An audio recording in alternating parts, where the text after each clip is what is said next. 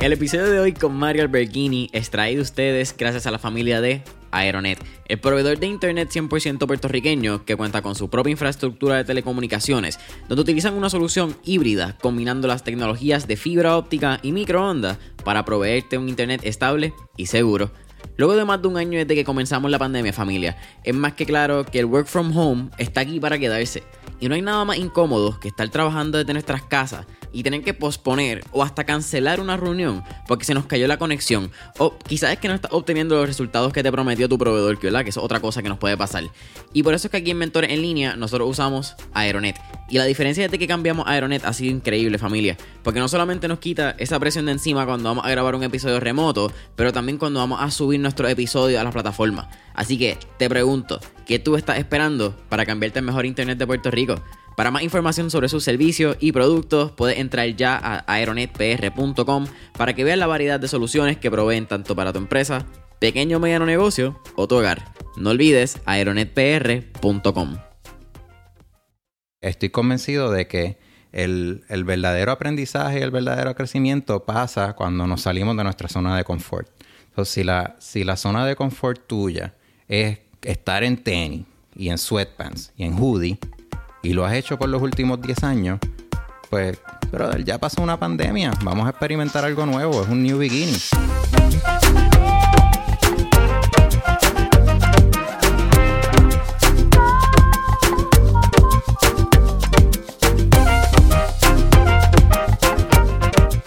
Es la que hay familia? Mi nombre es Jason Ramos y bienvenido a Mentores en línea, un podcast donde hablamos con los empresarios e influencers responsables por las marcas más destacadas para que así conozcas quiénes son tus mentores en línea. Y en el episodio de hoy me acompaña Mario Alberghini, quien es el fundador y CEO de La Tigre, una boutique de moda italiana que tiene como misión brindar calidad, consistencia y un estilo único a través de sus piezas. Mario, ¿qué es la que hay? Bienvenido a Mentores en línea. ¿Cómo estás, Jason? Gracias por estar aquí. Mario, como te estaba comentando, para mí un placer y un honor tenerte aquí porque fuiste de las primeras personas que comentó en Facebook cuando empezó este proyecto pensando tuvo que haber sido noviembre de 2019, ya cuando estábamos en esos primeros cuatro episodios que sacábamos uno a la semana. Y no solamente agradezco que hayas confiado en nosotros en ese momento, agradezco también la invitación que tuvimos recientemente para subir la montaña de Cerro del, Cerro del Cielo. El Cerro de los Cielos. Cerro de los Cielos, casi, casi. Eh, que vamos a estar hablando un poquito más de lo que es ese challenge por el mes de la, de la Tierra. Y fue un súper, honestamente, una, un súper meeting catch up para conocer un poco más de quién es Mario. Pero para quienes no conocen, cuéntame quién es Mario Alberghini. Sé que la historia tiene muchos países, pero todo tiene un comienzo. Eh, tu papá es italiano.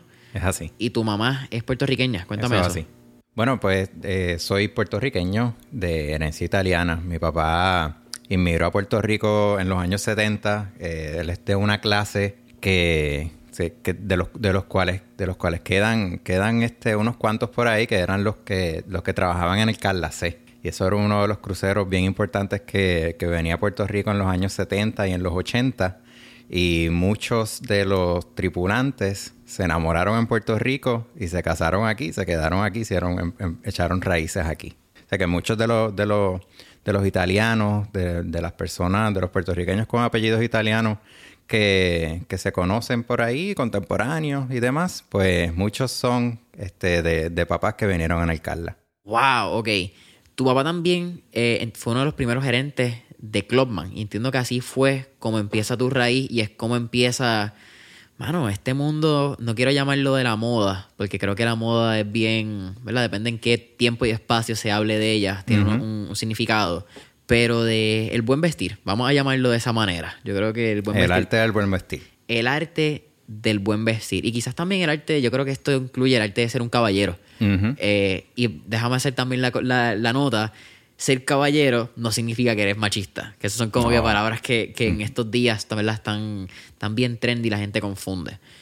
Pero, ¿cómo es esa primera vez que tú dices, mira, esto me puede interesar? Entonces, quizás te hago la pregunta: ¿te acuerdas cuál fue tu primera corbata, tu primera chaqueta, esa primera vez que tú te vestiste y dijiste, esto es para mí? Mi papá contaba la historia con mucho orgullo de que cuando, cuando, cuando yo era pequeño, tipo cinco años, si, si por algún motivo iban a llevarnos a mí y a mis hermanos a la, a la tienda donde trabajaba mi papá, pues yo tenía que hacer un desvío completo y me tenían que llevar a mi casa para yo cambiarme y ponerme, vestirme bien decente antes de ir para allá. O sea que imagínate, yo, yo toda la vida creciendo estaba, estaba pensando en la, en la importancia de, de verme bien. Es bien interesante porque cuando uno es chiquito, uno quizás tiene esta pelea. Y, yo la tuve, mi papá el día de hoy me ve con polo y me dice, tú no te pareces, porque de chiquito yo siempre tenía una pelea con las camisas polo. A mí me gustaba estar en t-shirt y en traje de baño. Pero tú dices que tú tenías un buen vestir, ya eso venía inculcado. ¿Era normal para ti, viendo tus compañeros en esa misma edad, como tú te vestías desde una infancia y quizás con lo que tú venías en, un DNA, ¿me entiendes? Es bien diferente a ponte lo que tú quieras, como que ahí. Sí, no, eso es, es, como, es como todo, es como, como vamos aprendiendo en el, en, el, en el transcurso de la vida, yo como quiera. Este, en un, en, un, en un periodo de mi vida fui caco y en otro, en otro tiempo de mi vida fui surfer y pasé por todas las etapas, tú sabes, hasta el día de hoy sigo pasando por etapas. La etapa surfer es cool. Yo creo que ese es donde yo me identifico que siempre he estado. Nunca fui caco. Sí, pero fui surfer que nunca cogí una ola y también fui caco que no, no canté. Que nunca cogiste una pescosa. Qué chistoso. Mira, cuéntame. Llega entonces, eres 801, Proud Gallito. Eso es así. Pero me parece bien loco que entiendo que en tu segundo o tercer año tú haces un internado en Luisiana, un intercambio. Sí. Y entonces cuando tú terminas te vas a Nueva York. Exacto. El, en, ese, en ese tiempo, junior year, no, me fui para, para Luisiana coincidentalmente. Eh, algunos de mis mejores amigos que estudiaban en Mayagüez también los lo aceptaron para hacer el intercambio en, en, LSU. Y pasamos ese año entero allá y mis, mis amigos ingenieros estaban bien enfocados en aquel momento en hacer internships y me, me, me, pasaron esa, ese interés y, y, así fue que empecé, empecé a hacer research y terminé consiguiendo hacer un, un internado súper interesante en una de las compañías más prestigiosas que hay de moda italiana que se llama Canali. Ok, vi eso. Eh, Canali tiene, es bien reconocida por trajes, si no me equivoco. Sí, es una de, las de las casas clásicas del norte de Italia que está fundada en el 34 y es de, de las más sólidas que hay. Cuéntame esa experiencia, eh, particularmente mudándote a Nueva York. Siempre me gusta hablar de, Nueva York y la gente tiene que estar aburrida porque siempre hago la pregunta. Pero Nueva York es una ciudad bien blanco-negra. Gente que llega allí o ama la ciudad o la odia. ¿Cuál fue tu experiencia y cómo la ciudad de Nueva York te abre los ojos a lo que es el mundo de la moda? Bueno, en aquel momento yo estaba bien joven y, y la experiencia que tuve allí fue este, pues, viniendo, viniendo de, una isla, pues te, te definitivamente te abre el horizonte. Y en aquel momento yo empecé a convencerme de que, de que yo debía perseguir un, un path de carrera eh, orientado a, a, lo, a, lo, que yo vi en esa, durante esa experiencia ese verano. Me refiero a que el, en, en aquel momento el negocio al por mayor, el wholesale, de la, de la moda italiana estaba bien sólido todavía. Y las personas que trabajaban, que, que, yo asistía, los, los, los, jefes míos en aquel momento, eran personas que habían tenido unas carreras espectaculares. Y que los retailers, los mejores retailers de Estados Unidos, los perseguían para, que, para pedirle por favor que les vendieran productos. Eso era una cosa bien, bien interesante. Y es diferente hoy en día sí, eso completamente se. El, la cadena de distribución, pues, la, el e-commerce, pues, cambió todo eso. Digo, eso y muchos factores. Pero en, aquel momento, pues, eso, eso era algo que yo empecé a perseguir y, y fue lo que hice en. en inclusive fue, fue, fue el, el, el, camino que traté de seguir. Pues, tan pronto terminé en la UPI, que ya, ya yo me fui de la UPI. Eh, con habiendo aceptado una oferta de trabajo en otra compañía de, moda italiana en Nueva York. ¿Cuánto estás en Nueva York? ¿Estás tres años? Sí, casi cuatro años. Tuviste la oportunidad y, y Nueva York, aquí tú me corriges, pero entiendo que se podría considerar una de las mecas de la moda a nivel mundial. Por lo menos tiene varios shows al año, ¿cierto? Nueva York es la meca de la moda. Ok, te hago la pregunta. ¿Por qué Nueva York y no considerarías quizás un Milán y, tú siendo italiano, ¿verdad? Vamos a hablar de eso un poco más. Y desconozco completamente el tema, así que hago la, el, la aceleración el cálculo. ¿Tú dices para, para vivir o trabajar No, como o, moda. o como, Como meca de la meca moda? de la moda. Eso, hay, hay, hay tres a cuatro ciudades que son las ciudades más importantes para la moda, que son Nueva York, Milán, París, Londres. Ahora también se considera mucho Tokio. Este, esa- eso- eso- esos, esos factores pues van, van cambiando a lo largo del tiempo. Nueva York, como Nueva York está enmarcada en la, en, la libertad y en el, en- en el movimiento, en el, en el flujo más libre del comercio, pues por eso es que se considera más la, más la capital de la moda.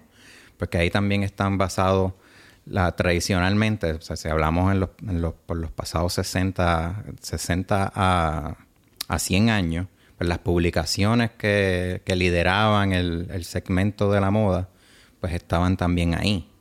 Entonces también hablamos de la manufactura, ahí también estaba el Garment District donde se Claro. producía la moda, o sea, el distrito de, de la clásico de la producción de moda y de la distribución de la comunicación, pues era Nueva York.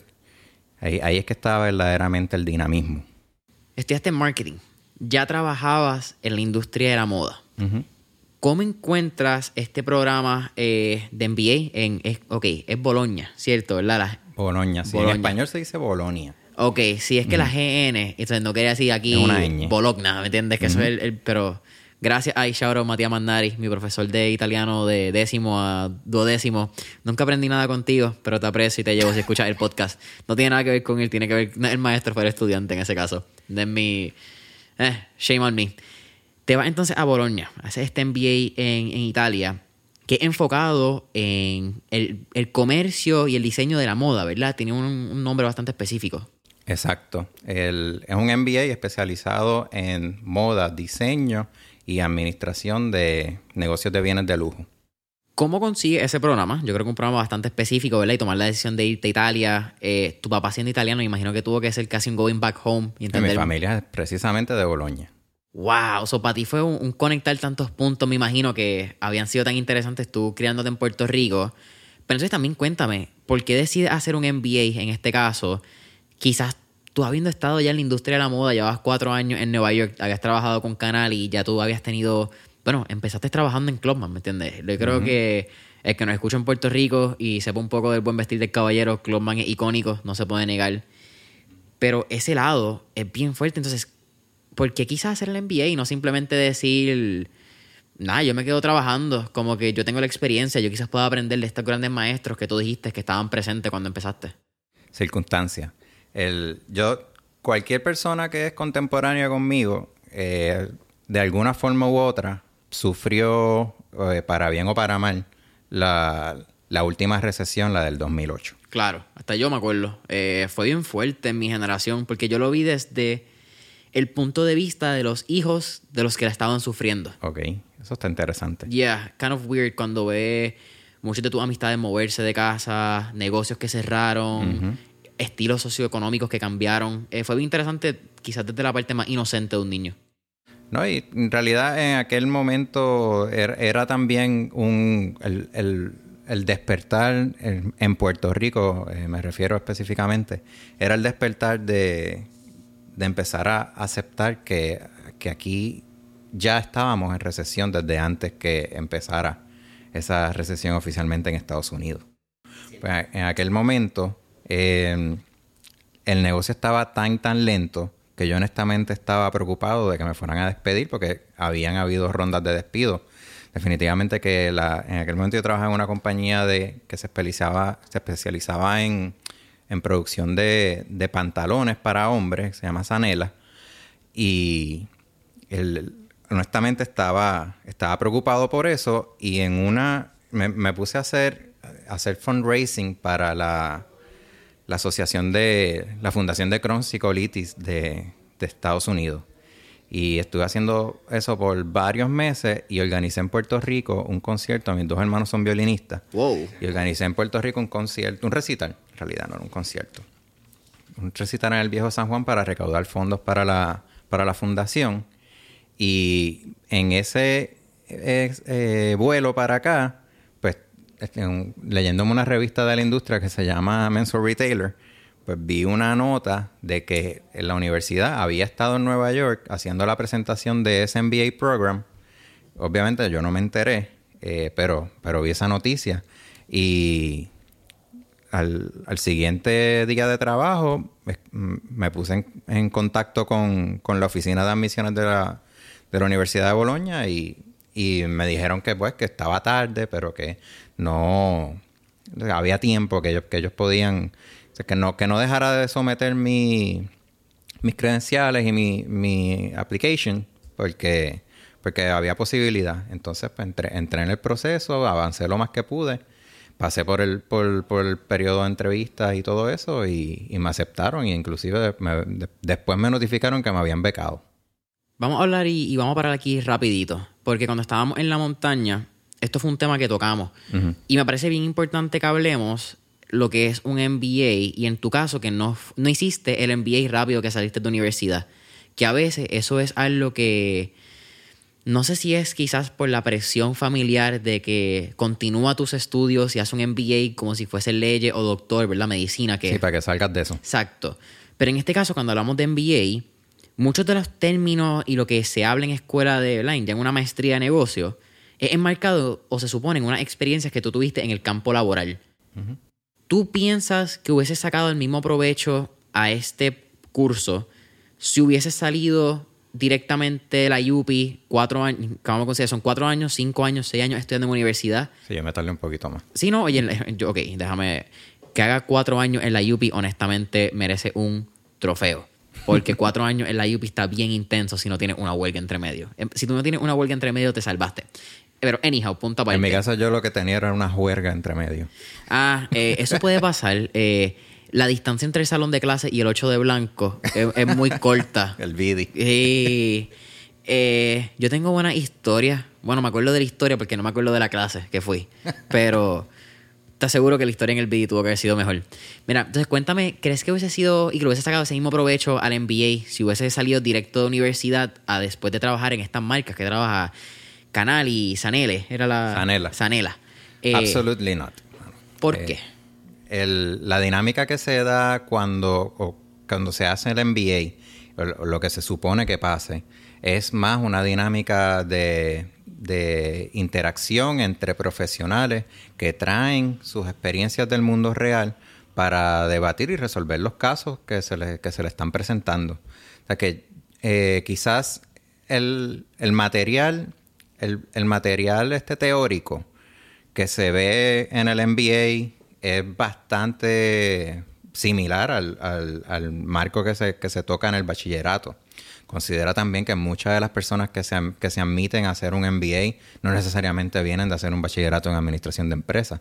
Por lo que el, para, para crear esa, esa, esa igualdad de condiciones, pues se, se propicia el debate y el trabajo en grupo. O sea, que si, no, si tú no tienes experiencia del mundo real, pues no es que no, no, no es que no saques nada, pero porque quizás puedes aprender algo de la experiencia de los demás.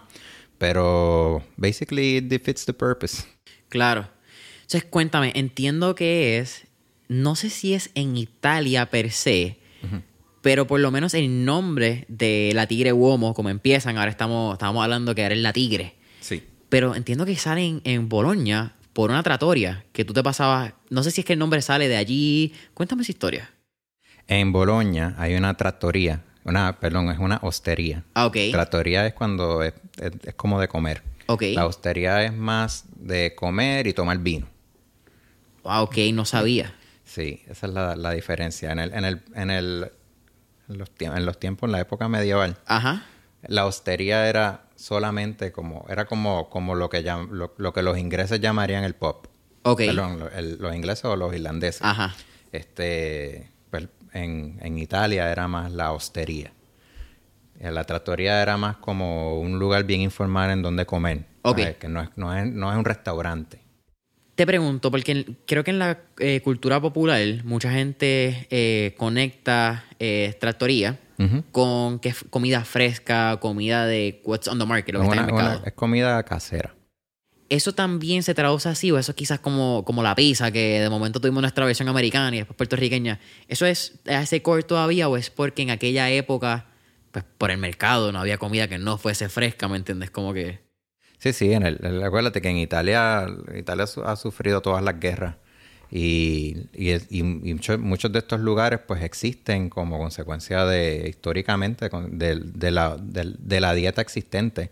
Y la dieta existente en muchos, en muchos de estos pueblos y ciudades pues era la dieta del, del lo que se llama la dieta contadina, que es la, es la dieta de lo que de lo que se saca de la tierra, lo que lo, es lo que hay. Lo que se puede crecer aquí. Por eso es que tú ves mucho en, en, en los programas de Chef Stable y eso. Siempre que, hacen, o en Anthony Bourdain, siempre que hacen perfiles sobre, sobre lugares en Italia, siempre escuchas esa historia de, de personas que estaban haciendo el máximo con las partes del, del, res que nadie quería, esas cosas, porque eso está bien, eso está bien arraigado en esa cultura. Así que sale el prosciutto, si no me equivoco, ¿verdad? De, la grasa del, queso era que lo daban a un cerdo. No, no, no del, no del, no del, queso, el, el prosciutto es un, jamón. Pero era porque el, alimentaban el cerdo particularmente con, con algo, ¿no era? Me equivoco aquí. No, en realidad el prosciutto es un corte y hay, y hay un lugar específicamente que se llama Parma, que donde, está protegido geográficamente para, para distinguir el, producto. Si se llama prosciutto, es que sale de ahí. Y ahí es donde hacen el queso parmesano también. Exacto. Que eh, parmellano rellano. El parmigiano rellano, exacto. Ah, cuéntame, ¿cómo sale el nombre de la tigre humo? Pues ese tiempo que yo vivía en, la ciudad de Boloña, que Boloña es una ciudad mediana, una ciudad, ¿sabes? Es una ciudad que tú la... ¿Cuánto es mediano? Porque en Puerto Rico ese mediano no debe ser tan mediano. El centro de Boloña, que en Europa las ciudades se distinguen porque son como un círculo, cuando las ves en el mapa, tú caminas de un lado a otro en 40 minutos. Estás en una puerta y caminas a la otra puerta, que es en el otro extremo. Obviamente la ciudad es más amplia porque están, están las periferias, claro. lo que llamaríamos aquí los suburbios. Pero Boloña es una ciudad, es una ciudad pequeña, creo que son 200 mil habitantes que hay en, toda la ciudad. Bastante, sí, como San Juan, me imagino. Este. San Juan debe tener un poco más, sí, sí, sí, La, la, la, zona metropolitana que incluye San Juan, este, Bayamón, Carolina, pues muchos más, más, de, más de un millón. Sí, yo creo, ¿verdad? Como debe estar como ahora mismo como el 50% de la población de Puerto Rico debe estar nada más en... Básicamente. Sí, San Juan, Carolina, Guaynabo, Bayamón, Dorado. Quizás si llegamos hasta Dorado, ahí cogemos como el 50%. Pero básicamente en, en Boloña está esta hostería que se llama Hostería La Tigre y eso era de mis lugares favoritos en el, en el tiempo que yo viví allí. Yo, yo viví en la ciudad un poco más de un año. Y este, me encantaba ir allí, eso era el lugar, es que ese lugar era excelente. Y la, la pasaba tan bien que un día, estando aquí, cuando empecé a pensar de que, de que quería encontrar la manera de, de abrir una tienda, que era lo que había soñado desde los 15 años, pues se me ocurrió esa idea. ¿Por qué no llamarlo La Tigre? Y rendirle tributo a ese a ese look and feel, de ese lifestyle, de ese, ese sentir eh, de estar en un lugar con la gente que, que te cae bien, teniendo un momento especial, pero en el contexto del retail. El episodio con Mario continúa en menos de un minuto, pero antes, quiero hablarte de nuestro auspiciador, Diet Home, la compañía número uno de dietas personalizadas que se adaptan a tu presupuesto con comidas frescas y no congeladas. Lo maravilloso de Dire Home familia es que aparte de traerte la comida fresca y que tienen delivery en todo Puerto Rico, Dire Home se asegura de que puedan mantener un estilo de alimentación saludable y balanceado. Pero si me preguntas a mí, lo mejor de Dire Home es que te abren la cabeza a un mundo de oportunidades cuando viene el menú. Y si tú sigues estos próximos 5 pasos, tú también puedes comenzar tu nuevo estilo de alimentación hoy. 1. Entra a direhomepr.net o baja su aplicación en el App Store. 2. Elige el plan de tu preferencia. 3 Dale checkout y completa tu orden. 4. Espera en la comodidad de tu hogar o oficina mientras hacen tu entrega. Y 5. Disfruta de la fresca y rica comida que Diet Home tiene para ti. Para más información, entra ya a diethomepr.net o llama al 787-754-5616. Y si llama, menciona que vas de parte de mentores en línea para que obtengas un 10% en tu orden. Cuéntame, trae un punto bien interesante que es esa, este diseño de la marca, de lo que es la Tigre Uomo. Y yo quiero hablar de eso un poco, porque he mencionado varias veces en el, en el podcast que por alguna razón la primera marca que todo el mundo quiere crear siempre es ropa. Todo el mundo quiere tener una compañía de t-shirt, compañía de jacket. Sí. Pero en ese mundo es bien print, ¿verdad? Vamos a hacerle serigrafía, vamos a hacerle eh, DTG, que es Direct to Garment, eh, eso es imprenta digital. Pero en tu caso, es otra industria completamente. Estamos hablando de ropa fina, estamos hablando de. ¿Cuál es la categoría a nivel de high class? Eh, como luxury wear, puede ser quizás el. Sí, es luxury. Luxury. ¿Cómo es? Lo que pasa es que, que es luxury artesanal. La, la, parte artesanal se refiere a que viene de, de fábricas o talleres donde la, la, producción es limitada. No es, no es de producción masiva. Claro. Cuéntame cómo, cómo comienza el diseño de una, de una marca, en este caso, de luxury y artesanal. Tú primero empiezas a dibujar, eh, hace un, ¿verdad? Porque aquí tantas cosas, tú buscas cómo empezar una marca yo creo que YouTube y Google están repletos de información, pero ¿cómo fue ese core de la tigre?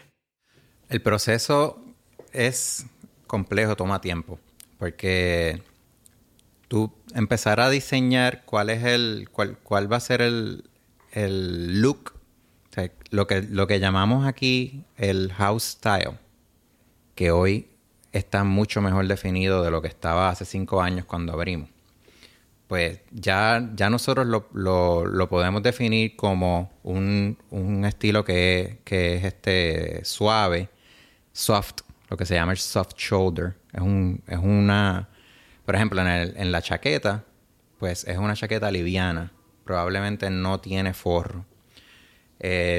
Cuando te refieres a forro, ese es el... ¿Qué el forro? es el, lo que se llama en inglés el lining. Es usualmente como una seda que está... Entre medio. cubriendo, exacto. La parte del... del por, el, por dentro y por dentro de las mangas.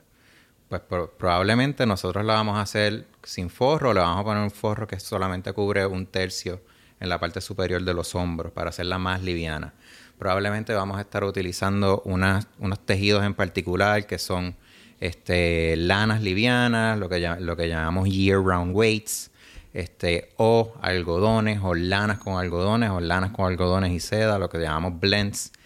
Es eh, un poco complejo si lo voy rompiendo en detalle, pero definitivamente que el, estilo es mediterráneo, el estilo es, él hace un, hace un llamado, hace un homenaje al, estilo, al estilo italiano, eh, que es un estilo también que lo, que lo, lo, ves, lo replicas, lo ves replicado en otros lugares del Mediterráneo, en, en Francia, en el sur de Francia, en España pero que definitivamente el, italiano, y especialmente el italiano del sur de Italia, en Nápoles, pues lo, perfecciona. Históricamente ahí es que nace esta, esta tradición eh, sartorial, cuando los ingleses, que eran los, que tenían el verdadero poder económico eh, en la época del Renacimiento, ellos iban a vacacionar en Italia, entonces en Italia que había mucha pobreza, pues entonces empieza a, desarrollar una industria para replicar los jackets que eran bien pesados porque en, Inglaterra lo que se producen son más que nada son tweets y, eh, tejidos tejidos más invernales pues en, Nápoles empiezan a, desconstruir esos garments y empiezan a hacerlos con tejidos mucho más livianos para ofrecérselos a, esos turistas. Y ahí se, da, se da esa industria. Me parece súper fascinante. Lo. Quizás es bastante obvio y uno no se da cuenta. Pero esa relación que es obvia. Te digo, es que no sé por qué no lo he pensado antes. Que tiene la historia, que tiene los hechos culturales, históricos, la guerra. En cómo definimos lo que es el, el yo creo que el arte y la moda, la moda al fin y al cabo es un arte, lo que estamos hablando del arte del buen vestir.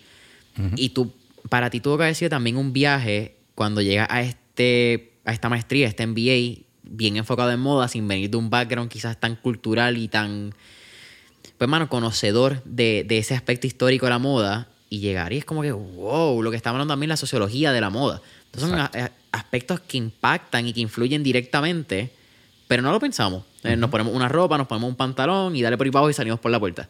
Sí, es como, es como la relojería.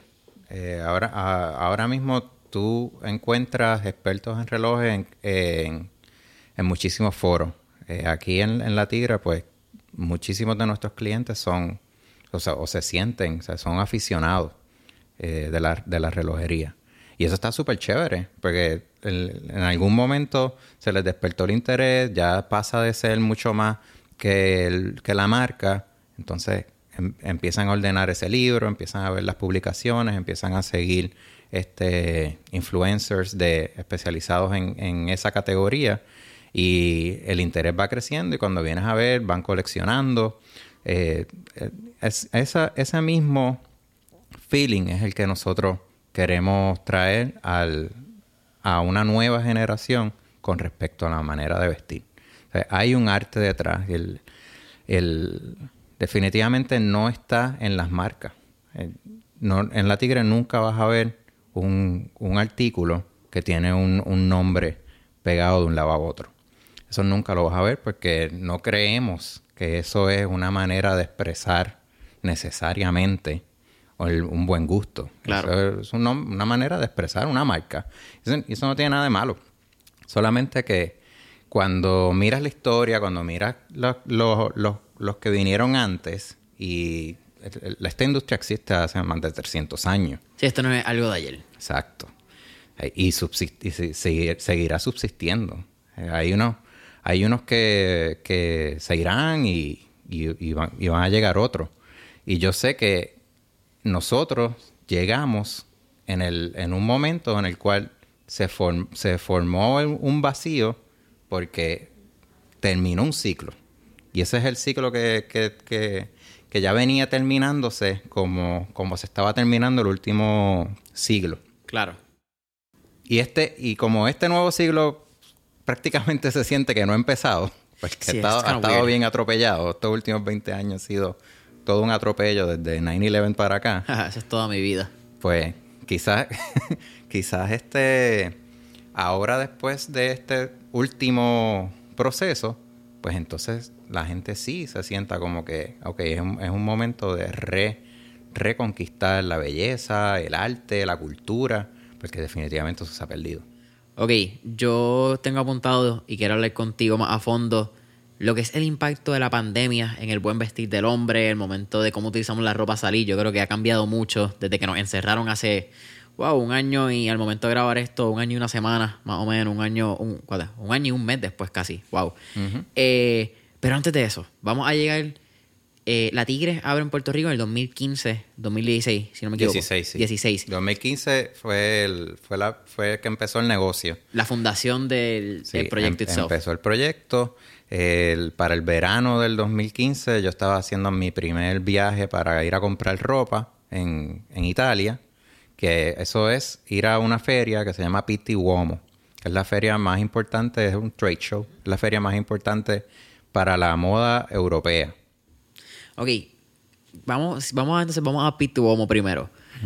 Tú haciendo research y pude leer que tu papá fue el primer delegado Sí. eh, desde Puerto Rico en ir a la feria, a este trade show, y representar a la isla. Exacto. Cuando tú vuelves a comprar y estás creando tu marca, ¿qué pasa en, en- en tu cabeza, también en tu corazón? Yo creo que tiene que haber tantas emociones mirando atrás lo que fue tu sueño de 15 años de una marca, estos fundamentos y estos pilares que te trae tu papá. Y tú estás al frente a todo esto, una magnitud, y tú puedes decir, mira, sabes que estoy aquí y lo logramos. Claro que sí. Eso, el Domenico Mazzarelli, que, que es una de las marcas que nosotros trabajamos en La Tigre, es un artesano de la camisería. Eso, es un- una persona que se dedica solamente a hacer camisa. Él- y eso lo hacen en Puglia. Específicamente eh, en un pueblo que se llama Castellana Grotte. Pues imagínate, mi papá fue, fue quien identificó ese producto originalmente en, en los early 90s y lo empezó a traer a Puerto Rico a- con Clubman y eso y ese producto fue súper exitoso para esa generación que compraba en ese tiempo. Y cuando yo empecé a trabajar en Clubman, que yo tenía 15 años, yo veía, obviamente eran otros tiempos, económicamente eran otros tiempos, pero yo veía cómo esa, ese producto se movía tanto y tanto y tanto y tanto. Era una cosa espectacular. Y yo quería eso para mí también. O sea, yo quería, yo quería eh, tener ese tipo de, de, negocio en el cual una, una generación de, de profesionales se sintiera que tenían un go-to. Y eso es lo que estamos tratando de lograr. Cuéntame entonces cómo es esa primera tienda que entiendo que es en Condado, cuando abren. ¿Y cuál fue el proceso de abrir en Puerto Rico una línea de ropa? Yo quiero también hablar, eh, no podemos llegar a Ciudadela sin hablar de lo que fue el huracán María. Creo que eso es súper importante. Pero creo que también con el huracán María entra ya el 2020, un poco más de lo que e-commerce. Pero yo quiero hablar contigo un poco, quizás lo que es por el hecho de que tú tienes una tienda física y que tu producto tienes una línea que puedes vender, pero hay un made to measure, que es bien difícil venderlo online, ¿me entiendes? Lo que estaba hablando recientemente. Tú tratar de pasar una experiencia de que te midan, que alguien esté contigo y que tú te sientas cómodo al momento de pedir una ropa, para mí es, bueno, hasta el momento de hoy, en el 2021, para mí es imposible traducirlo online. Porque tú no sabes tus medidas, tú no te puedes medir la espalda. Hay un montón de cosas de una experiencia que tiene ese made to measure que pasa físicamente. Y a mí lo que me trae mucho de la Tigre, Mario, es que ustedes atraen, ¿verdad? Esta primera impresión de captar tu atención digital, pero tú conviertes físicamente. Y eso es un modelo súper interesante que creo que simplemente habla a la importancia y cuán cuán enfocado en el detalle ustedes están al momento de la tienda y todo lo que es esta experiencia. Sí, es que tú no puedes eh, invitar a, un grupo de amistades a cenar virtualmente. ¿Sabes? Cuando, la magia, tú no puedes ir a, la hostería La Tigre virtualmente. La magia se da entre personas eh, físicas. Y la, Tigre empezó como, como, una tienda de colecciones limitadas, pequeñas, de, moda para hombres, especialmente de moda un poquito más deportiva. Eh, ¿Qué se refiere, moda deportiva? Deportiva es sport, lo que no es formal. Lo que, lo que, lo que no es formal es, es sportswear. Ok, pero eso es una camisa por se fuera. a deporte. Sí, no, me imagino por eso te pregunto, porque quizás escuchamos sportswear y debe ser la gente piensa, ah, pues t-shirt y pantalones cortos, pero no es más camisa para por fuera, no quizás camisas por, por adentro. ¿Qué más en términos sí, es como, es como utilizar un pantalón que no es un pantalón de un traje. Es un pantalón por sí solo. Una chaqueta que es una chaqueta por sí sola. Eso se llama un sports jacket. Ok. eso, esos términos todavía se utilizan. Las, generaciones más jóvenes los reconocen como si tuvieran que, ver, que ver algo con deporte y, eso, y eso es normal. Este, eso, es eso es parte del proceso. Por eso mismo te pregunto, porque yo siento que en este lado yo soy lo casi lo más viejito de la generación Z, como que la última generación que está en el plano. Y siento que muchos de estos temas, estos términos, pues no están en nuestro vocabulario porque hemos sido inculcados, pues, la moda. Pues es que quizás al principio no quiso usar la palabra moda, era el buen vestir del hombre. Porque la moda de mi generación está en Instagram y está en TikTok, ¿me entiendes? Es lo que se ve cool. es bien interesante. Sí, no, obviamente el, social media eh, revolucionó todo este, todo, toda esta, esta categoría la revolucionó eh, full. Y, y, después de eso, pues esas adaptaciones, pues es, bien difícil este, incluirlas en un modelo de negocio, especialmente modelos de negocios que ya son maduros. Claro. Cuéntame entonces, eh, e, esa primera tienda, ¿cuál es esa experiencia? Estábamos hablando que empieza como una tienda con colecciones bien limitadas. ¿Cómo va creciendo no solamente las colecciones, también estamos hablando que las colecciones han cambiado. Antes eran dos temporadas, yo conozco cuatro. Ahí es cuando yo entro ya a representar es Que a falta de información, a falta de data, pues you make assumptions. Claro. Em, solamente hay tanta data que yo podía eh, recopilar eh, antes de... si yo necesitaba comprar mis colecciones ocho meses antes de abril, pues este, tengo que hacer, tengo, tengo que, presumir diferentes cosas y arriesgarme y, después ver qué pasa. Pero definitivamente que sin tienda no puedo sacar data. Solamente puedo eh, recopilar un poco de, lo, de lo que hay en el network. Pero también no hay mucha disposición, ¿entiendes? Así que uno, you put yourself out there, te arriesgas y entonces empiezas a dejar que las cosas empiecen a fluir. Es bien, es bien difícil porque hay mucho dinero envuelto. Eso, y en términos de piezas, yo creo que la gente cuando piensa en abrir una marca de ropa, no piensa en la inversión que hay en una marca de ropa per se. En tu caso, tú tienes mucho más que small y medium. Tú tienes tamaños de cuello, tú tienes tamaños de manga, tú tienes tamaño. Alguien como yo que, tiene muñecas súper finitas, ¿me entiendes? Somos un, pequeño problemático a, ese made to measure y a las camisas que realmente requiere un poquito más de dedicación que simplemente vamos a imprimir, que es lo que la gente piensa con, con vamos a hacer una sí, marca pues, eso mismo iba con, el tema de la data, que entonces no es hasta que la tienda abre, que empieza a ver el tráfico, que entonces puedo empezar a entender que hay un interés genuino de parte de, de los clientes en Made to Measure. Eso es lo que están viendo, eso es lo que, lo que están siguiendo eh, de, en diferentes eh, páginas y influencers que están siguiendo en social media, pues ya lo están comunicando. Y entonces ahí yo me doy a la tarea de hacer algo completamente diferente a lo que yo conocía, porque yo vengo del mundo del wholesale para ese tiempo. Entonces ya, ya yo tenía una idea de los canales que iba a, capitalizar, mis relaciones, mi network, porque en, las marcas de calidad no están desesperadas por venderle el producto a cualquier persona. Mucho menos una persona que no tiene una tienda todavía. Eh, y eso no tiene nada que ver con dinero. Tú puedes ir allá con el dinero en la mano y Fine. te dicen que no. Yeah. Eh, por, eso, por eso es que esta industria es una se considera una industria de barreras de entrada alta, a no ser que vayas buscando entrar en, un mercado un poco más masivo o, de marcas un poco más appealing a las masas, y entonces ahí es un poco más fácil. Pero también ahí ya estás, ya estás hablando de volumen. Ya, hay acceso a la marca a cambio de grandes cantidades. parte de tu plan entonces tiene que incluir eh, un, un más appeal y nosotros no queríamos estar definitivamente en el más rápido. Claro.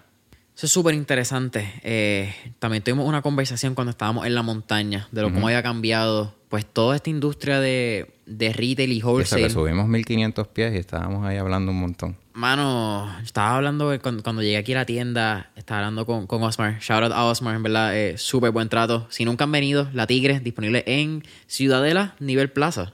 Plaza Lever, sí. Plaza Lever. Osmar es espectacular. Osmar fue de esas bendiciones de la pandemia que él había tenido ya cinco años eh, liderando Brooks Brothers en el Molo San Juan y eso fue una, una, oportunidad que cuando, cuando yo me enteré de que, de que la, esa tienda se iba, ya yo conocía de él y yo no perdí tiempo en... Tú, hey, tú, sí, mira, tú mismo, arranca. Reunirme con él, hacerle una oferta y traerlo on board y ha sido definitivamente que ha sido lo mejor que ha podido pasar.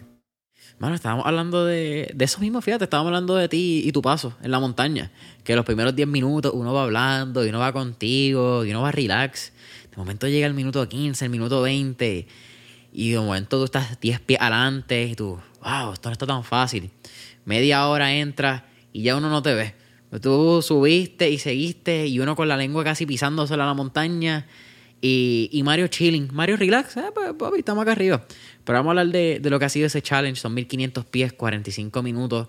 En verdad la vertical es bien impresionante. Eh, la gente no entiende cuán vertical puede ser una montaña, yo creo, hasta que ven esa. Pero esa es mi opinión. Háblame un poco entonces de lo que fue el huracán María, que yo creo que un antes y después, tanto para el modelo económico de la Tigre, pero también llegar a este espacio en Ciudadela, que me parece, hay tantos detalles, ¿verdad?, de lo que fue María. Entiendo que María afecta eh, significativamente los daños al edificio que ustedes estaban en el anterior. Ya tú tenías un negocio aquí en Ciudadela que era un French Cleaner. Sí. Después me va a hablar por qué French Cleaner y entonces me va a hablar por qué italiano. Eso vamos a llegar porque tengo curiosidad. Pero tú también estabas en el camino de Santiago cuando, cuando pasa el huracán. Cuéntame, pues uno, el Camino de Santiago, creo que la experiencia es súper cool, eh, es algo que tengo en mi bucket list. Sí. Pero entonces lo que es coger María, que es una catástrofe, tú fuiste de los primeros vuelos que entró, ver un Puerto Rico completamente diferente y qué pasa por tu mente esa primera vez que tú dices, mi tienda, espérate, esto pasó. Bueno, yo yo eh, empecé a trabajar en mi, en mi vida en condado. Y yo era de los que pensaba que si tú querías tener algo fino, nice eh, y, independiente, debía ser en el condado. Entonces yo me empeñé en eso. Cuando, cuando por fin este, decidí buscar un, un local para hacer la tienda, pues busqué uno en condado y honestamente pues no fue la, no, no fue la mejor decisión. En, obviamente en hindsight no fue la mejor decisión.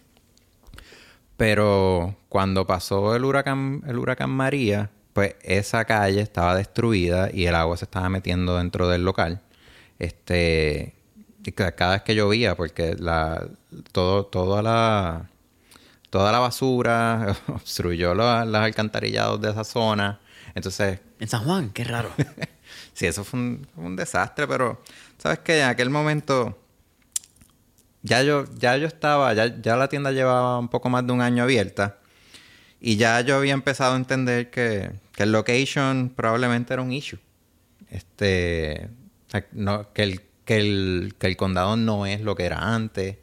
Pues, esas son cosas que han cambiado con el tiempo. Exacto, son cíclicos. No es nada bueno ni malo. Eh, eres ahora es como los tiempos. Río Piedra en un momento fue este lugar de lujo. Exactamente. Mira Río Piedra ahora. No, como que no offense, shout out 801, ¿verdad? Orgulloso. eh, whatever. Pues exacto, es como, como no, no, no es como eso. Iba, iba, a decir algo como, imagínate tratar de abrir la Riviera ahora. Pero no, porque el, en Río Piedras ese ecosistema no existe. Sí, exacto. Eh... Pero este, yo, yo traté de hacer eso y pues eso fue, fue un momento desastroso. Sí, yo estaba cuando, cuando, cuando vino el huracán María, el, esa semana se cumplió un año del fallecimiento de mi papá.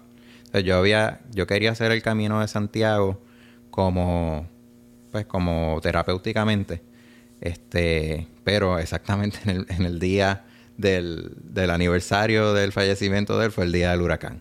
Fue un desastre, emocionalmente fue un desastre. Porque entonces venir para acá, entonces fui, sí, estuve en uno de esos primeros vuelos, yo llegué el lunes y... María fue jueves. Sí, miércoles para miércoles jueves. jueves, sí. Yo no me acuerdo de la noche de María, yo lo digo. Eh, fue una súper irresponsabilidad de mi parte.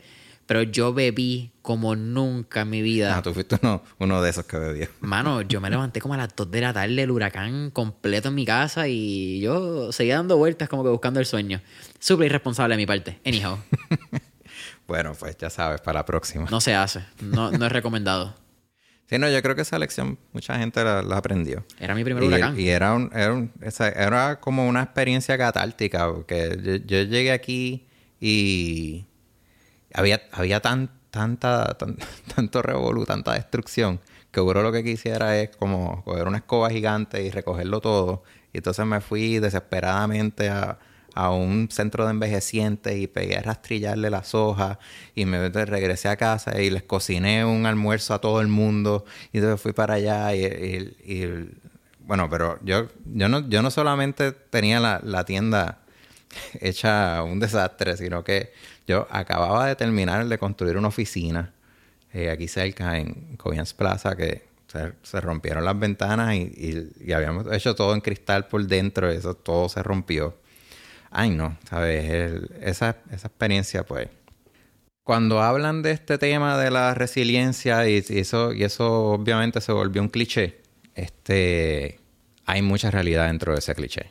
Y si, si las, las, personas que han, que han logrado eh, echar adelante. Después de, de, haber pasado por eso, eh, pues terminaron con el cuero más duro, definitivamente. Es bien raro, ¿verdad? Porque decimos, ah, un cliché, pero es un cliché por alguna razón, ¿me entiendes? Si, si ha uh -huh. sido, no, yo no sé ni cuál es la definición, tú buscas la palabra cliché y no, no sé la definición word by word. Es porque se, porque se repite, se, se, se, se repite demasiado, Exacto. entonces ahí es que se vuelve clichosa. Pero me imagino, si se repite tanto, tuvo que haber funcionado. ¿Entiendes? Sí, y, y... sí pues es, como, es como, la, como la mala fama. O sea, cuando, sí. cuando, cuando, dicen, diablo, mala fama de tal cosa, pues probablemente es porque muchas veces o sea, de algo sale. Exacto. Sí, no es... Como es cría fama y acuesta todo dormir. El dicho en, en buen español. Miren, cuéntame... Llegamos a Ciudadela. Obviamente el espacio ha cambiado diferente. Ha cambiado bastante en los pasados tres años. Pero hablamos un poquito más de lo que ha sido este quizás rediseño de la marca para incluir eh, trajes de mujeres. Ya no es la tría de Uomo, porque me estaba educando que Uomo es hombre en italiano. Sí. Shout out a Matías nuevamente. Ya pueden ver que el profesor hizo tremendo trabajo. El estudiante no hizo un coño. Eh, pero cuéntame entonces de lo que es expandir la línea de mujeres y lo que ha sido la nueva clientela. Eh, creo que en Ciudadela también tiene un, algo bien interesante que es las vitrinas. Como estaba comentando, a mí me intimidaba entrar. Entonces entré aquí y son una pelota de chulería este corillo. Donde Osmar es súper cool. Mario, ya pueden escucharlo, un caballote. Así que cuéntame un poquito más de, de esto. Ustedes también tienen traje de baño en las nuevas líneas. Eh, ¿Y cuál ha sido? Esto es ya una tercera pregunta de eh, corrido. Pero conociendo la moda de Puerto Rico, que es bastante particular por el calor, ¿qué quizás te llevaste de o de las distintas culturas? Has estado en Nueva York, has vivido en Italia, entiendo que estuviste varios meses también en Sudamérica. Sí, cuéntame de qué has absorbido de, de tanta cultura. Mira, la, evolución de la, de la, tienda y de la, y de la oferta es que, como, como te había empezado a contar ahorita, que cuando, cuando empieza a entrar la clientela, que empiezan entonces a compartir la data de qué es lo que buscan, qué es lo que están, qué es lo que están siguiendo, qué es lo que les está interesando, pues Made to Measure era el top of the list. Pues entonces me di a la tarea de buscar el mejor suplidor de Made to Measure. El, tema del precio era un tema eh, bien resonante. No, no todo el mundo que está en, en, un, en un punto de crecimiento en su carrera quizás está dispuesto a pagar eh, X cantidad por, por, por construir un, un wardrobe. Pues entonces eso lo tomamos en consideración porque tenemos una oferta que no, no necesariamente está hecha en Italia y ahí atacamos el tema del precio. Entonces tenemos eh, calidad, calidad, la, mejor calidad con... No, no es el mejor precio, no quiero decir al, al, precio más bajo, eso no es nuestro, nuestro trademark. Es que eh, dentro de lo que es una manera eh, sustentable de, de, consumir moda para el objetivo de lograr lo, los objetivos profesionales, definitivamente que nosotros damos el valor añadido a través de nuestra asesoría. Eh, nosotros estamos detrás de nuestro producto 100%. Eh, en la Tigre, en los cinco años que nosotros hemos estado en el, en el negocio, aquí se han procesado menos de 10 devoluciones. Wow. Eso es un por ciento bien bajito, ¿verdad? Y eso es bien importante mencionarlo cuando uno tiene una marca, una tienda en línea, que es como que lo que está ahí de moda. La gente piensa en venta. Pero igual de importante que el porcentaje de venta, el porcentaje de, de, tu margen de ganancia, el porcentaje de clientes que regresan, uh -huh. es igual de importante el porcentaje de evolución. Porque si vendes 100 mil dólares y te devuelven 75, pues estás perdiendo una mierda. Como que... Sí, sí, sí. Ahí es que, bueno, ahí capitalizan mucho las la, la tiendas masivas, las cadenas grandes, porque se, se juegan también el juego de, de enviarte, envi enviarte muchas cosas con la esperanza de que si las tienes que devolver no las devuelvas. Súper interesante ese modelo económico. Entonces, cuéntame lo de las culturas, que fue la segunda pregunta que te bombardeé ahí con, con un par de cosas. ¿Y cuál ha sido ese impacto que ha tenido a nivel de moda, construyendo en, en Puerto Rico que clima bien particular, nos gusta vestir, yo creo que mirando siempre a Estados Unidos, como que es quien pone la tendencia, uh -huh. pero tú has tenido la oportunidad de vivir en varios países, de pasar tiempo prolongado, creo que más de tres semanas es un tiempo considerable en un país. sí. eh, siempre viajamos como por 14 días, es como que lo más que, que realmente estábamos en el estilo eh, de traveler, de turista. Uh -huh. ¿Y, y qué, cómo aporta esa cultura a lo que es la tigre y la experiencia? Yo soy de los que piensa que para viajar y para, para disfrutar el, el viaje, lo mejor es tú verte y sentirte que estás lo mejor. Y lo digo desde el momento en el cual vas al aeropuerto. Yo veo estas personas que pasan por, por el security checkpoint con, con pijama y...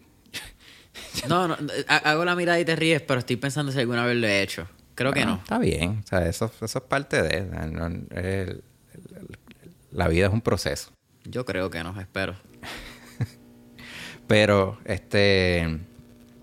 Yo sí estoy convencido de que cuando tú te, te ves bien, te sientes bien, la energía cambia y las cosas buenas te empiezan a pasar. Yo, yo no, te, no te quiero decir una cosa, o sea, no te quiero decir una exageración, pero a mí me han puesto en primera clase en múltiples ocasiones sin yo saber por qué. Por la vestimenta. Bueno, no se me ocurre otra cosa que no sea esa.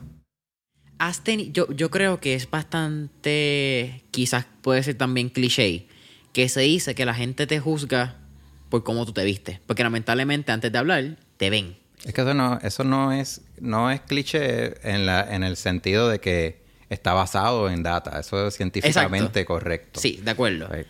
¿Has tenido experiencias como esta adicionales? A ver, mencionas primera clase, pero quizás en momentos donde te has vestido, qué sé yo, quizás para ti bien, normal, te sientes cómodo y eso ha traído conversaciones, ha creado relaciones, te ha abierto puertas. 100%. ¿Por qué deberíamos hacerlo? Como caballero y quizás como, como féminas también, ¿verdad? Simplemente vestirnos bien. Exacto.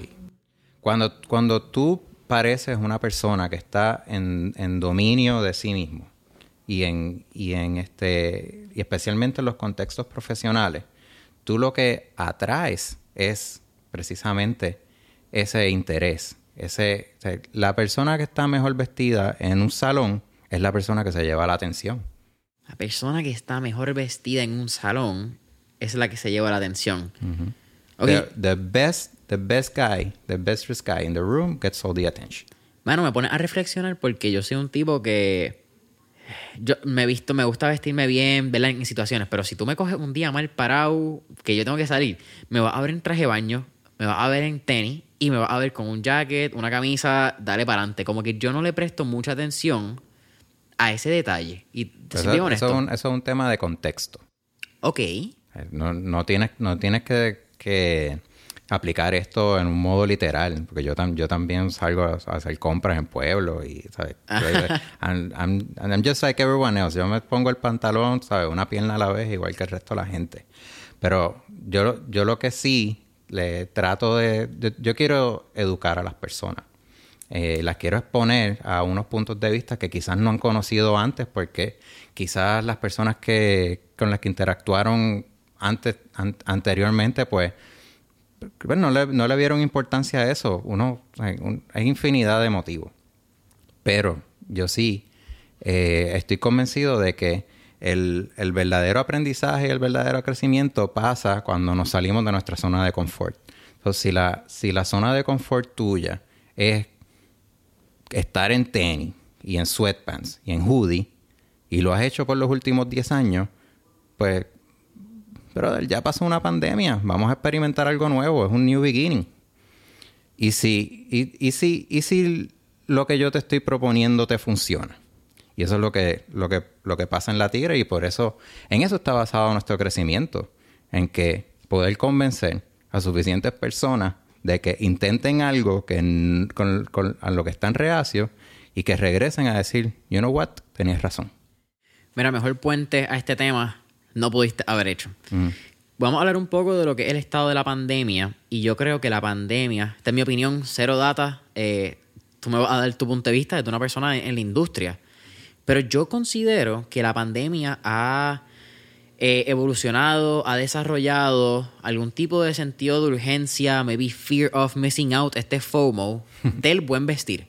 Siento que muchos hicimos limpieza de closet, botamos todo lo que no funcionaba, y entonces ahora estamos tomando la oportunidad, porque como vemos la oportunidad de salir, ya no es algo que damos por sentado, nos dimos cuenta que salir y ver a alguien nos los pueden quitar bien rápido, que las personas están entonces aprovechando esas salidas para vestirse bien, para demostrarle a la persona que, que, qué sé yo, que quizás que le importa el momento, quieren tener una presencia que quizás ni es por la persona, es porque a él le gusta sentirse y verse bien.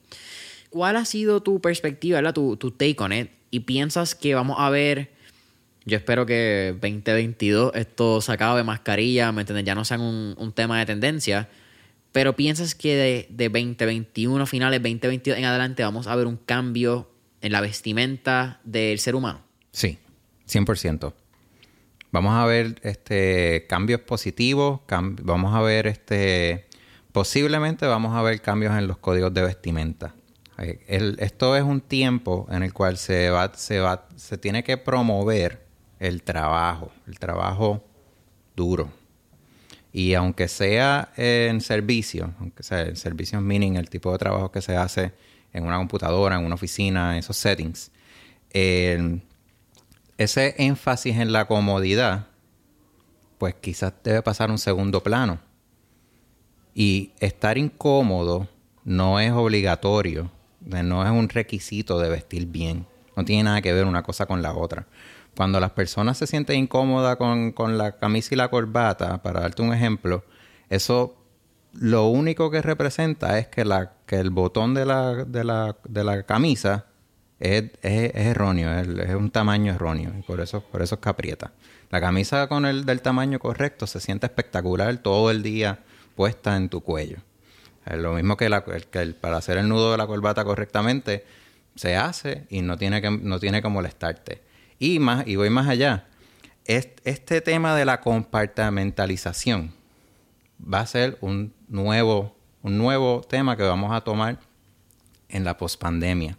¿Cómo entonces yo disfruto de estar este, vestido de una manera cuando estoy dedicándome a lo que hago? ¿Y cómo me siento cuando yo llego a mi casa y me quito la corbata y me pongo mis sweatpants y entonces ese es como otro momento. Pero no tengo la, obligación de, de, llevarlos los dos. Es, como, es como working from home. ¿Sabes?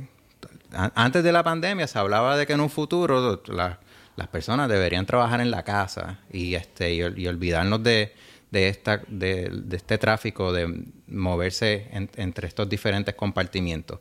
Pero, ¿creen que nos ha demostrado la pandemia? Oye, hay, algo positivo en salir y ir a un lugar en el cual yo me enfoco en esto y después salgo y me enfoco en, este, en esta otra cosa y eso, y eso crea economía, eso crea comunidad. Claro.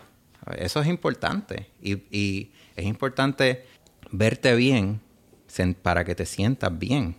Pero si, pero si tú no, si tú no sabes, si tú, y, y, y, más allá de no saber, es que estás indispuesto, pues eh, tienes un problema también de actitud, es una cosa de actitud negativa.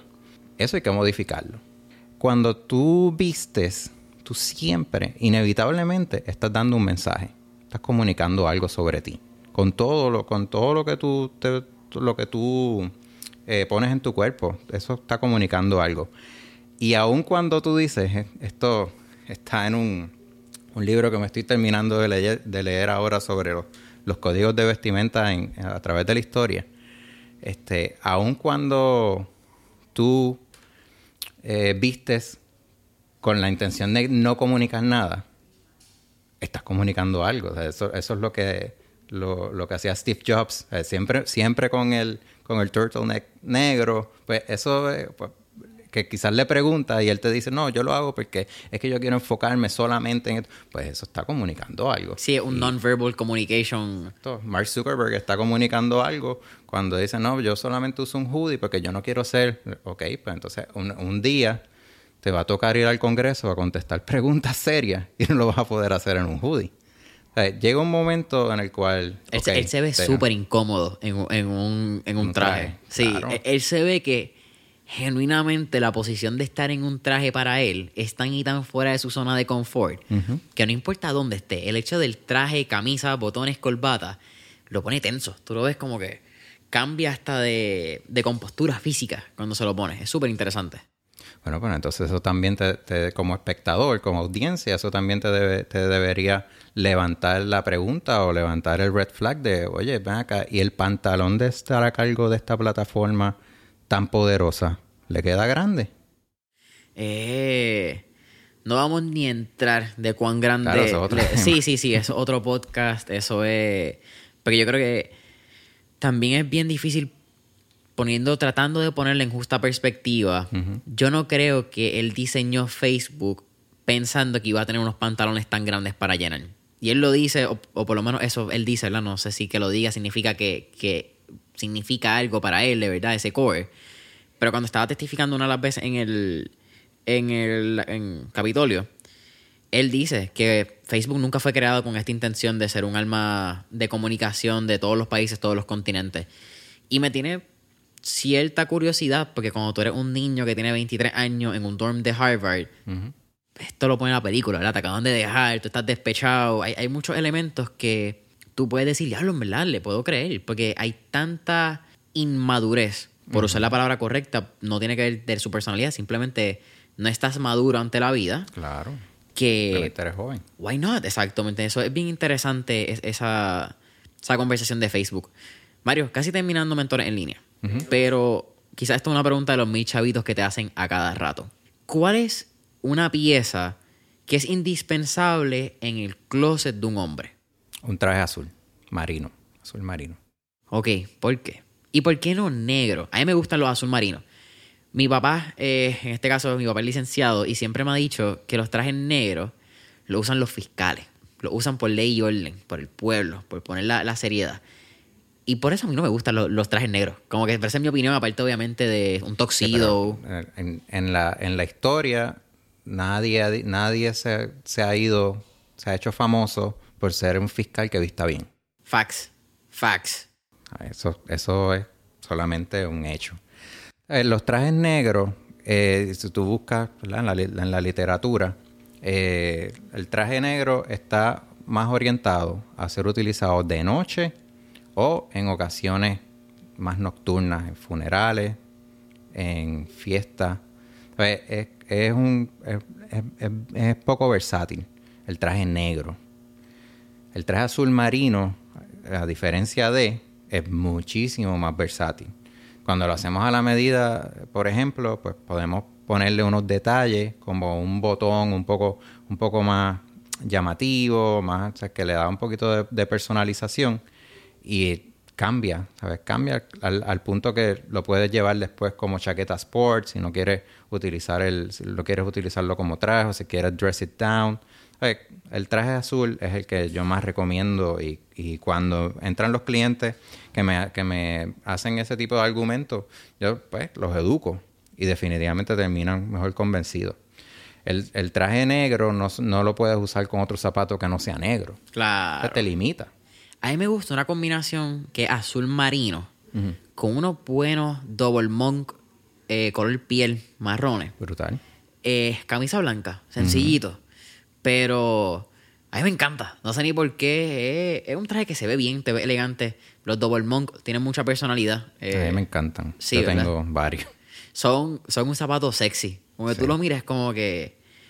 ¡Wow! ¡Qué lindo! Nosotros para cuando abramos la, la- la nueva flagship aquí en Ciudadela a finales de este año, vamos a inaugurar con líneas de zapatos. Eso es primicia, ¿verdad? Casi. Eso es Casi, sneak peek casi, casi. sí. Eso es aquí inventores en línea. Aquí se, se, se autorizaron los, los, los dibujos esta semana. Así que este pronto pues empezará esa construcción, ese proceso. Yo espero que termine antes de, de que termine el año. Porque quisiera aprovechar el periodo de, de las compras navideñas. Claro. Este, pero sí, allí, allí pues vamos a tener una, una línea de zapatos made to order, hechos en Italia. Eso va a ser un espectáculo. Zapatos made to, to order, también eh, te pregunto, ¿son made to measure también en sentido por el ancho o cómo funcionarían? Sí, ahí, cu- cuando es made to order podemos eh, tomar en consideración más variables. Sí, porque el, yo no padezco ni de pie ancho y entiendo que eh, empeines, el empeine también afecta mucho. Sí. Eh, pero he visto que son una queja en zapatos de vestir, pero es que también la gente a veces no mira si son W, no, hay unos detalles que la gente tampoco lee, pero... No es tan fácil comprar zapatos. Eh, en Puerto Rico hay bien pocos lugares en donde comprar zapatos buenos. Y es un, es un, es un nicho que está desatendido también. Vamos, me gusta. Requiere, requiere guidance. No, requiere conocimiento y, y creo que es perfecta la sinergia que hay porque los zapatos son un complemento a, a tu vestir. Entonces es medio di- difícil tú estar en un traje made to, made to measure, en términos de vestimenta estás, eh, ¿cómo decimos aquí? Eh, fileteado aquí en Puerto Rico, no sé ni cómo se dice. Eh, y entonces de momento en unos zapatos y que te dejen a mitad porque se te rompan o pase algo, eso es quedarte a medio pocillo y no es divertido. Bueno, yo veo que la gente gasta muchísimo en tenis, en sneakers. sabes que yo he pecado de eso y ahora he tenido, estoy tratando de conseguir tenis que se vean diferentes, que no sean llamativos, que sean suficientemente únicos a un buen precio, ¿me entiendes? No gastarme, que lo hice y he pecado de eso, con las manos arriba, de 360, 400 dólares por un tenis, que son exclusivos, pero de momento tu pana también los tiene y el pana del Sí, pana claro. también, y de momento estás caminando por la calle y puedes identificarlo. Sí, son limitados a la cantidad de, de pares que puedan vender. Exactamente, sí. Entonces, de momento... Nosotros traemos un- un- una línea de sneakers que, que está brutal. Casi son, fuimos el primero en, en América en traerlo. Y este son, son unos tenis de 300 dólares, eh, honestamente, pero están hechos en Italia, están hechos en un taller, son óptimos. Claro. Y, y nadie, y lo- nadie los tiene. Sí, sí, no son, no, no son de una marca eh, que todo el mundo las tiene y que todos nuestros raperos gringos la están tirando en sus canciones. Ese es como el... Pero la vida útil de un zapato de cuero, eh, bien hecho, mm, estoy hablando de un Goodyear Welt, de un zapato bien hecho, eh, puede ser, es mucho más larga que la vida de un traje, que el de, de la ropa. Porque tú cambias, tu cuerpo cambia, tú subes, Claro. bajas, ¿sabes? pero tu pie se queda relativamente igual. Eso es una de las cosas que yo estaba hablando con, con Osmar antes de, de empezar el podcast. Mi una de mis películas favoritas es The Great Gatsby. Y Ok. Great Gatsby, cuando sale, sacan esta edición limitada de todos los trajes que usan, ¿verdad? porque la vestimenta fue por Brooks Brothers. Y muchas de las ediciones de los trajes que ellos tenían en la película, eh, particularmente un traje blanco, era un, un sportswear, un sports jacket eh, en set. Yo siempre lo quise. En este caso tenía que tener 13, 14 años cuando estaba pasando la película. Y para mí era entrar a Brooks Brothers y yo era con esa, esa colección, yo estaba enamorado. Pero hay un tema que no solamente el costo, el costo cuando tú eres un nene. Tú estás creciendo, ¿me entiendes? Sí. Es bien diferente cuando tienes 14, 15 años que en dos meses subes 3 pulgadas, de momento aumentaste 10 libras, rebajaste 15. Sí. Y ese coste es bien complicado.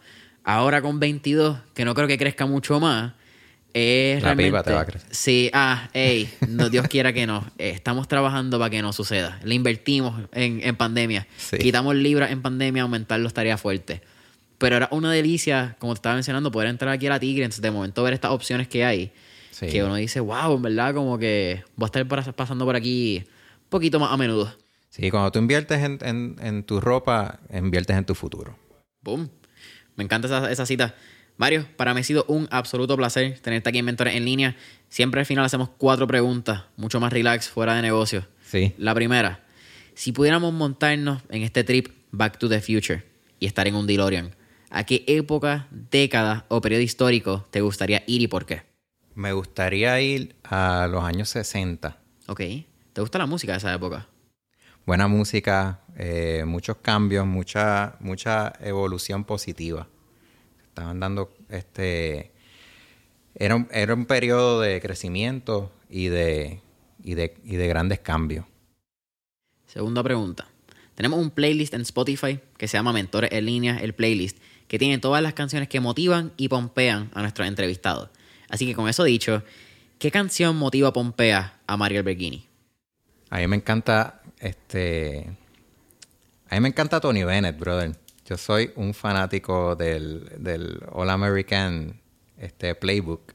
Y bueno, me encanta Tony Bennett. El- una- si, si tú escuchas a Tony Bennett en un disco que se llama Here's to the Ladies, cantando este, Somewhere Over the Rainbow con una orquesta completa, por la mañana vas a tener un buen día. Yo voy a escucharla tan pronto salgamos de aquí. Tercera pregunta. ¿Qué tres libros les recomendaría a nuestra audiencia?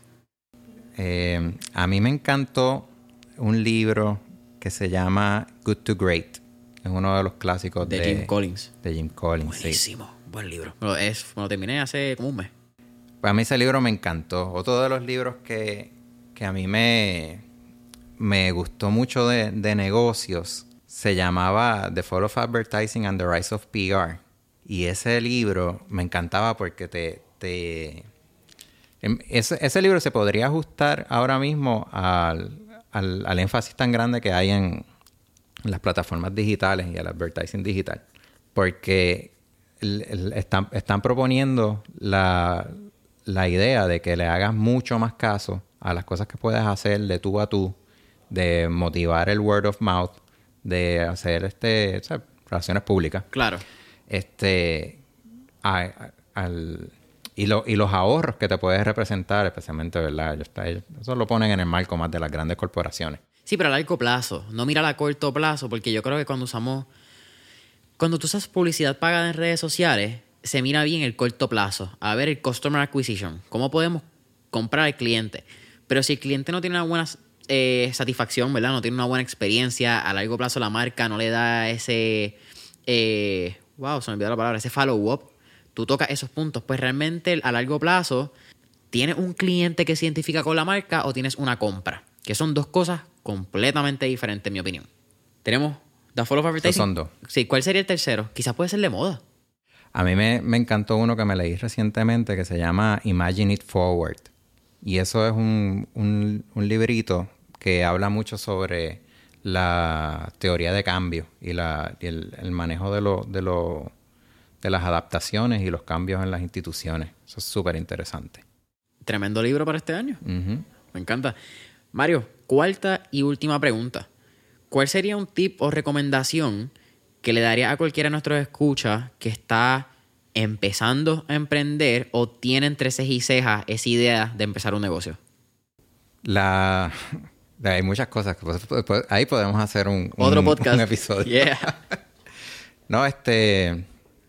Mira, yo le, yo le diría a alguien que está empezando que tienes que, tienes que desaprender este, diferentes, diferentes este, conceptos que quizás parecerían como dados.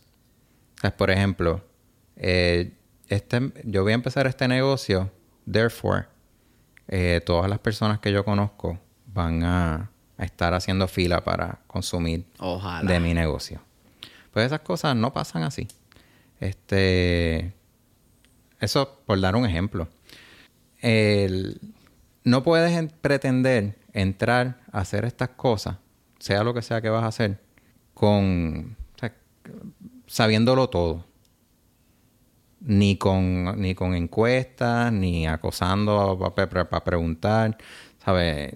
No. Eh, si, hay, si hay algo que, te puedo, que hemos discutido hoy, que, se puede llevar un, potencial emprendedor es que tienes que arriesgarte a making assumptions. Me acabo de dar cuenta que nunca hablamos de la montaña ni el reto. Pero, eh, eh, mira, sabes que lo ponemos como al final y sacamos este snippet. Cuéntame simplemente como último lo que es el reto de, en vez de abrir, en vez de la conciencia y subir, ¿cuántos son? 45 mil pies. 45 mil pies cuando lo sumas todo. Mano, qué mierda que se me olvidó decirle al principio. Tranquilo. Cuenta un poco más. Y es que, si estás escuchando esto hasta este momento, está en, está, you're in for a treat. Pues este reto empezó, eh, no, no fue una estrategia, No, es, no, no, estuvo súper planificado. Yo fui a subir esa montaña eh, una semana, la última semana de marzo, y cuando lo hice, pues decidí, o pensé, se me ocurrió esta idea, oye, voy a hacer esto, y le voy a, le, voy a añadir un, propósito positivo que pudiéramos contarlo como parte de la historia de la tigre. De que inicialmente estábamos buscando eh, hacer el reto. El, reto iba a ser, tengo que decirlo, el reto iba a ser este, subir el Cerro de los Cielos, que es una montaña de, de alrededor de 1500 pies de altura, todos los días del mes de abril intenso, Corillo. Hacerla un día está macabro. No hay otra palabra. Pues yo lo he hecho todos los días, excepto el día que me vacuné.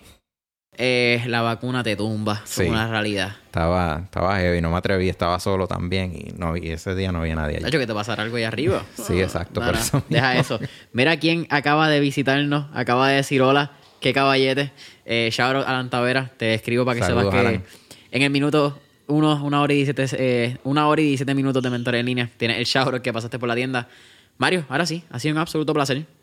Gracias, gracias a ti. El placer ha sido totalmente mío de tenerte aquí. Definitivamente que aquí tienes, esta es tu casa y aquí tienes un amigo.